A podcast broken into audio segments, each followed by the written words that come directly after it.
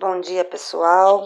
Bem-vindos a mais uma aula. Hoje nós vamos estar falando a aula 3, continuação da aula de ontem, da aula 2, sobre demanda, e vamos iniciar um novo tópico que é o mercado, ok? Então, sem mais delongas, vamos começar. A demanda indesejada é aquela que é uma organização que, que percebe que o consumo de um determinado produto e o serviço ele pode trazer resultados negativos para os consumidores ou e ou para a sociedade. Nesse caso, o profissional de marketing tem a obrigação de tornar-se aquele produto um produto desejável, um serviço desejável, necessário para o dia a dia das pessoas, tá? Um bom exemplo disso é usos de preservativos, repulsa a fazer algum outro tipo de é, campanha social ou antitabagismo, esse tipo de, de coisas elas se tornam indesejáveis para o público, porque na grande maioria da população a pessoa ou consome álcool ou ela fuma.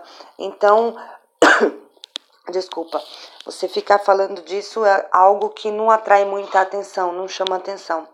Então, nós temos que fazer essas campanhas de conscientização chamando atenção e fazendo com que a, a, aquilo seja um atrativo, tá? Demanda plena é quando tudo que você coloca no mercado de uma, de uma determinada empresa tem êxito, ela consegue vender e ela tem lucro. No caso, o profissional do marketing, é, nesse caso, ele tem que ficar atento aos novos concorrentes que são atraídos para atender essa demanda que é tão grande e avaliar com atenção a possibilidade dele ter que se expandir para conseguir dar atendimento para esses concorrentes que vão aparecer no, naquela determinada demanda, ok? Demanda excessiva é quando o número de pessoas supera a quantidade de oferta, ok? Nesse caso, a capacidade de atendimento da empresa tem que ser ultra mega melhor. E nem sempre isso é possível. Então eles acabam pedindo para a empresa de marketing fazer o demarketing. O que é o demarketing? O marketing inverso da oferta que foi proposta antes. Então, se eu oferto um preço baixo, eu tenho que passar a mostrar o mesmo produto com um preço muito alto para evitar para parar de ter a procura, ok? É, essa é uma, é uma das formas do demarketing para solucionar a, o problema de demanda. Bom, a, com isso a gente finaliza a parte de demanda e entra para o próximo assunto que é mercado. Quando a gente fala de mercado, a gente pensa muito no mercado do bairro, os grandes supermercados, as vendas, a, a, as mercearias. Quando a gente, mas no caso do marketing, Gente, desculpa, tá? Trabalhar em casa dá isso aqui, ó, tá? Vocês ficam vendo que no fundo tem a minha filha, então eu peço desculpa por isso, mas home office é isso, né? É o novo normal do dia a dia de todo mundo. É você tá trabalhando em casa com criança pequena e eles bagunçando. Então vamos continuar aqui. Uh, a gente vai estar tá falando desse mercado, mas não com esse, esse intuito de estar tá falando desses mercadinhos pequenos. A gente vai estar tá falando de mercado, tá? Mercado é, é, é um, a forma com que você olha as coisas em termos de financeira, tá? Que é o conjunto de quê? De compradores e vendedores dispostos a realizar trocas sociais. Lembra que a gente vem falando de troca social? O que, que é? Eu vendo, você compra. Eu te forneço produto, você me, me, me paga por isso. Ok? A, a troca de, de, de, de, serviço, né? É, você tem um produto e eu pago para poder ter esse, esse produto. Ou essa ou esse serviço. Então vamos lá. É, pensando dessa forma, a gente pode considerar diversos tipos de mercado, onde tem os consumidores, vendedores. Um exemplo disso é o mercado de trabalho, mercado geográfico, mercado eleitoral, entre outros.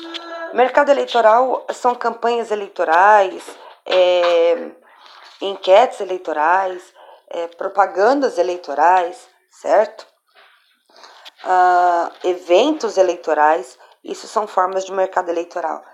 É, mercado geográfico é quando você está estudando a geografia em termos de comércio, é, produtos e serviços que tem num determinado local, tá?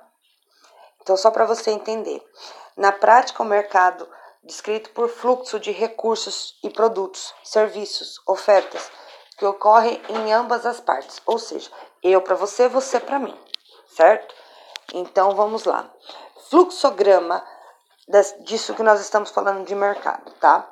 Então, é, vocês que estão escutando, imaginem que eu tenho em um canto setor e produto, numa outra ponta mercado, ok? Então eu pego lá minha setinha e vou do setor de produto para o mercado, em cima, tá? Por cima. Isso chama-se comunicação. Logo abaixo, na mesma linha, setor, produto, mercado. Eu tenho bens e serviços, é o que eu ofereço.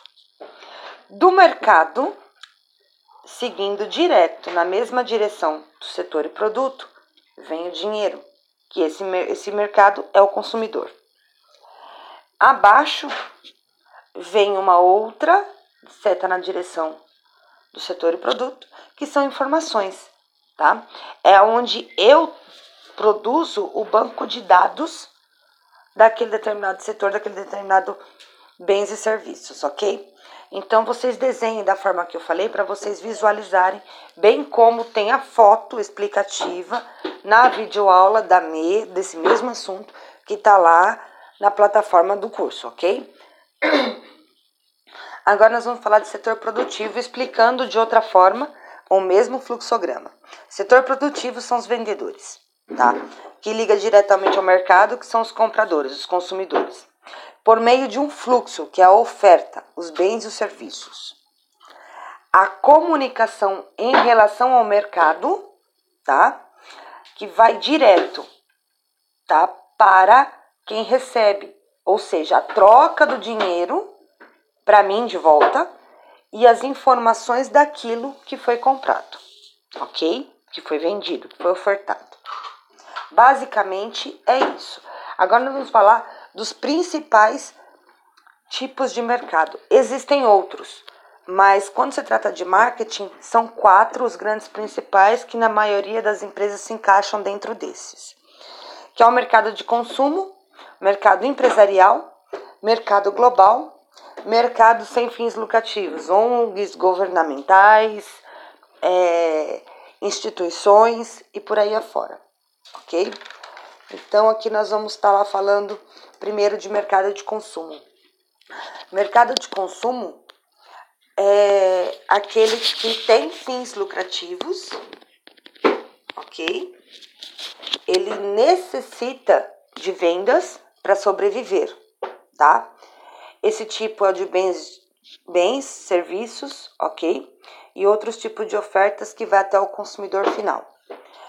Tipos de, de, de exemplos de empresas que trabalham nesse mercado de consumo.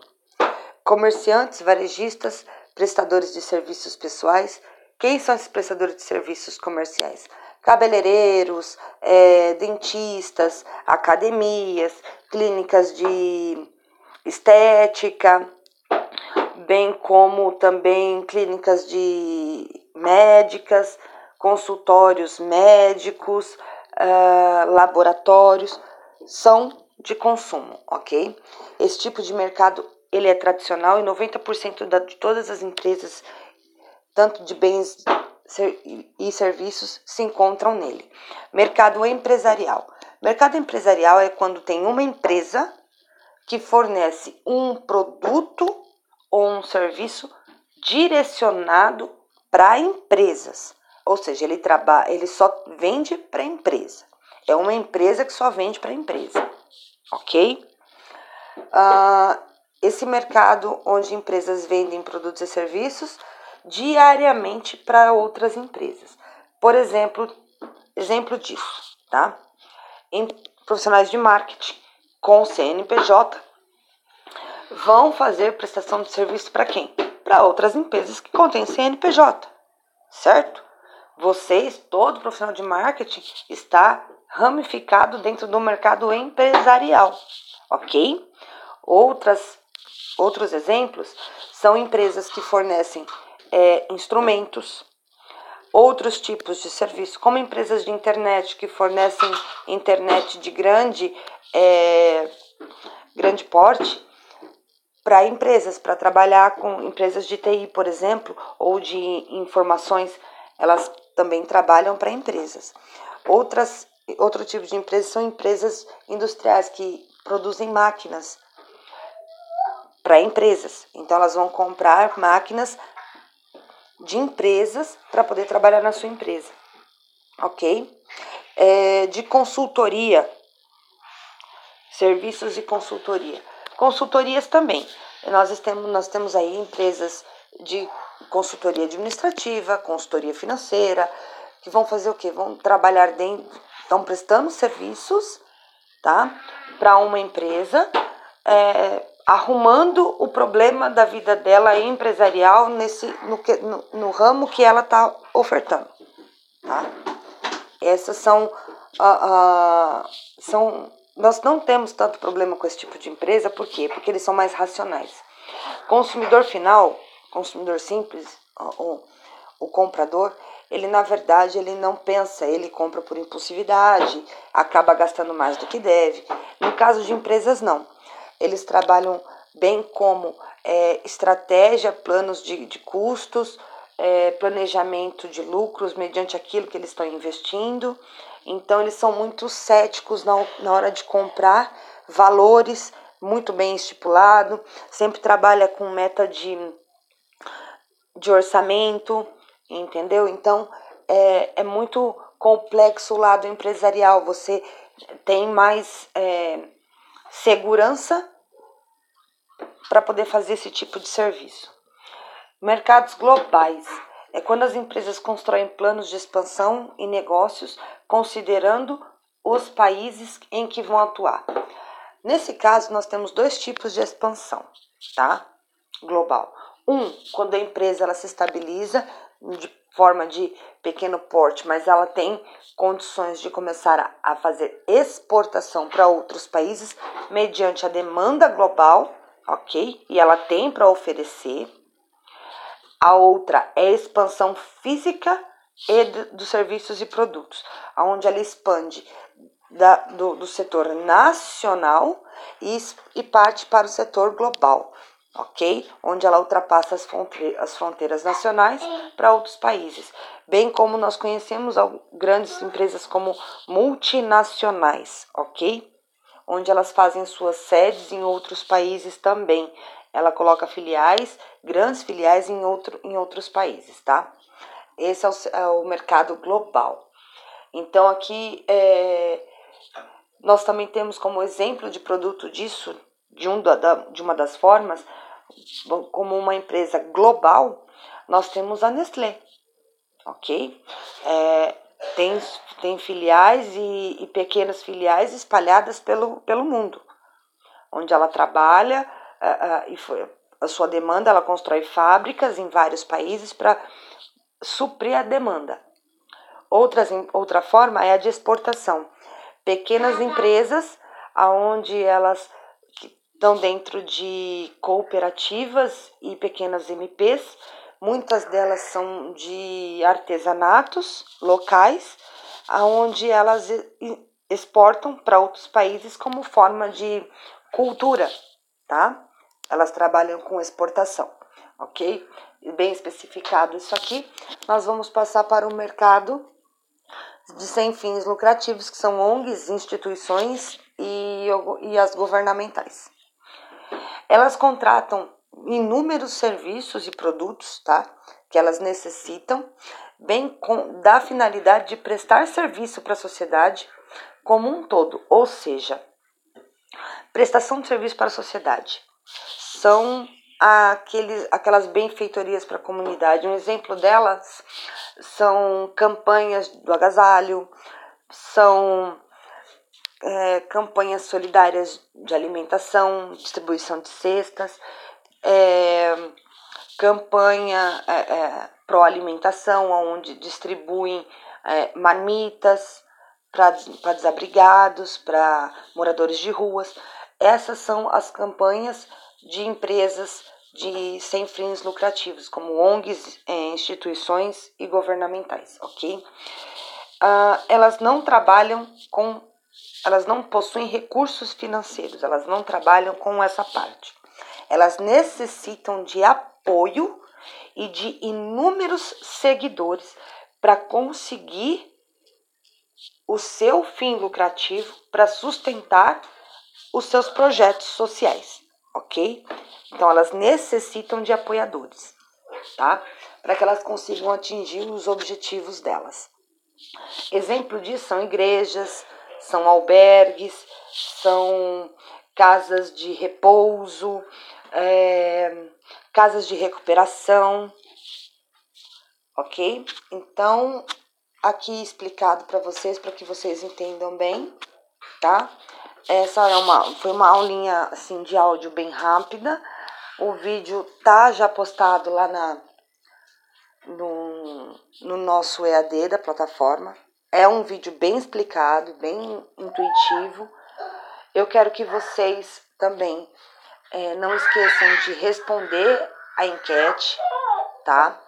É, e façam as avaliações com calma e prestem bem atenção nas coisas. Qualquer dúvida, gente, entra lá e vamos conversar online pela, pela plataforma ou então entra no WhatsApp 18998 20 2165. A gente faz uma chamada de vídeo olhando olho no olho e eu explico para vocês as dúvidas de vocês, ok? Obrigada, pessoal, pela, por mais uma aula. Semana que vem tem mais. Até mais, pessoal. Boa tarde.